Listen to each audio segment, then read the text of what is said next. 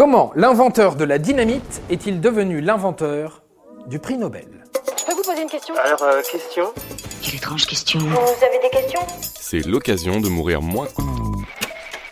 Si je vous dis Alfred Nobel, vous me dites prix Nobel, normal, c'est écrit dessus comme ils disent. Mais saviez-vous qu'il était l'inventeur de la dynamite Et que cette invention a entraîné la création du prix Nobel de la paix et de tous les autres prix Nobel au passage? Ne bougez pas, on vous raconte tout. Alfred Nobel est né en 1833 à Stockholm, en Suède. À l'âge de 18 ans, il embarque pour les États-Unis, où il décide d'étudier la chimie en travaillant quelque temps aux côtés de l'inventeur John Ericsson.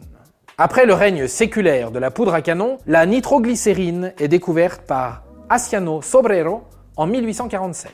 Nobel rencontre un collaborateur de Sobrero et ensemble, ils commencent l'étude des explosifs dès 1850. Nitroglycérine en bâton. Rien de tel comme explosif, j'ai appris ça quand j'étais gosse. Lors de ces expérimentations, plusieurs explosions ont lieu dans l'usine familiale. L'une d'entre elles coûte la vie à son frère Émile et à quatre autres personnes.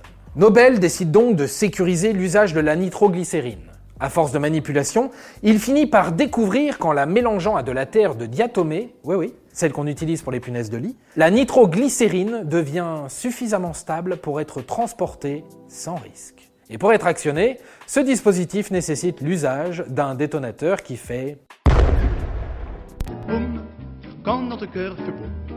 Tout avec lui dit boum. Le 25 novembre 1867, Nobel fait breveter son invention sous le nom de dynamite. Puis il dépose le brevet de la dynamite extra Nobel en 1875. Grâce à cette nouvelle forme d'explosif, désormais standard dans les activités minières, son créateur connaît un énorme succès, la gloire et des énormes royalties. Et ce succès financier va avoir son importance plus tard dans notre question de base.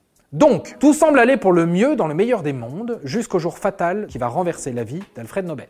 En 1888, Ludwig, le frère d'Alfred, décède lors d'une visite à Cannes.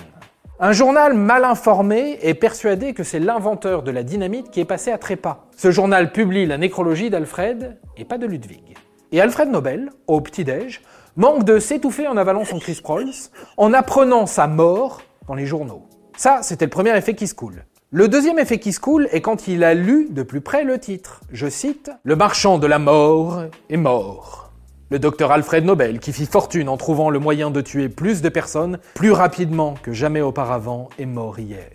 C'est le portrait craché de ce vieux bottier de Bill Il est revenu nous hanter Cet événement fortuit va complètement bouleverser la carrière de Nobel. Il s'aperçoit soudain de l'image négative qui lui est associée. Il rentre alors dans un moment d'introspection. Et il pense postérité. Quel héritage je souhaite laisser à la postérité se demande-t-il.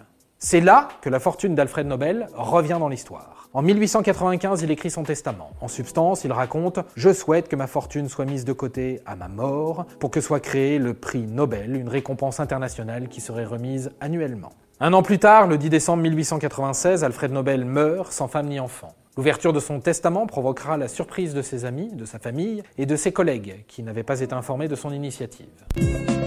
La moindre des choses, c'était de m'informer.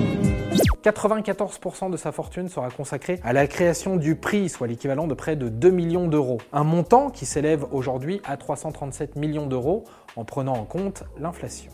Et ainsi, depuis 1901, les prix Nobel acclament les personnes ayant, je cite, apporté le plus grand bénéfice à l'humanité. Et cela dans les domaines de la physique, de la chimie, de la médecine, de la littérature et de la paix. Et le pari est gagné puisqu'Alfred Nobel est plus connu aujourd'hui pour le prix Nobel que pour l'invention de la dynamite. Et voilà, maintenant, vous savez tout. Au revoir, messieurs, dames. C'est ça la puissance intellectuelle. Sapristi Si tu as aimé ce podcast, c'est le moment de t'abonner, de laisser une note ou un gentil commentaire. Et si tu as fait tout ça, eh bien merci, car ça nous aide beaucoup.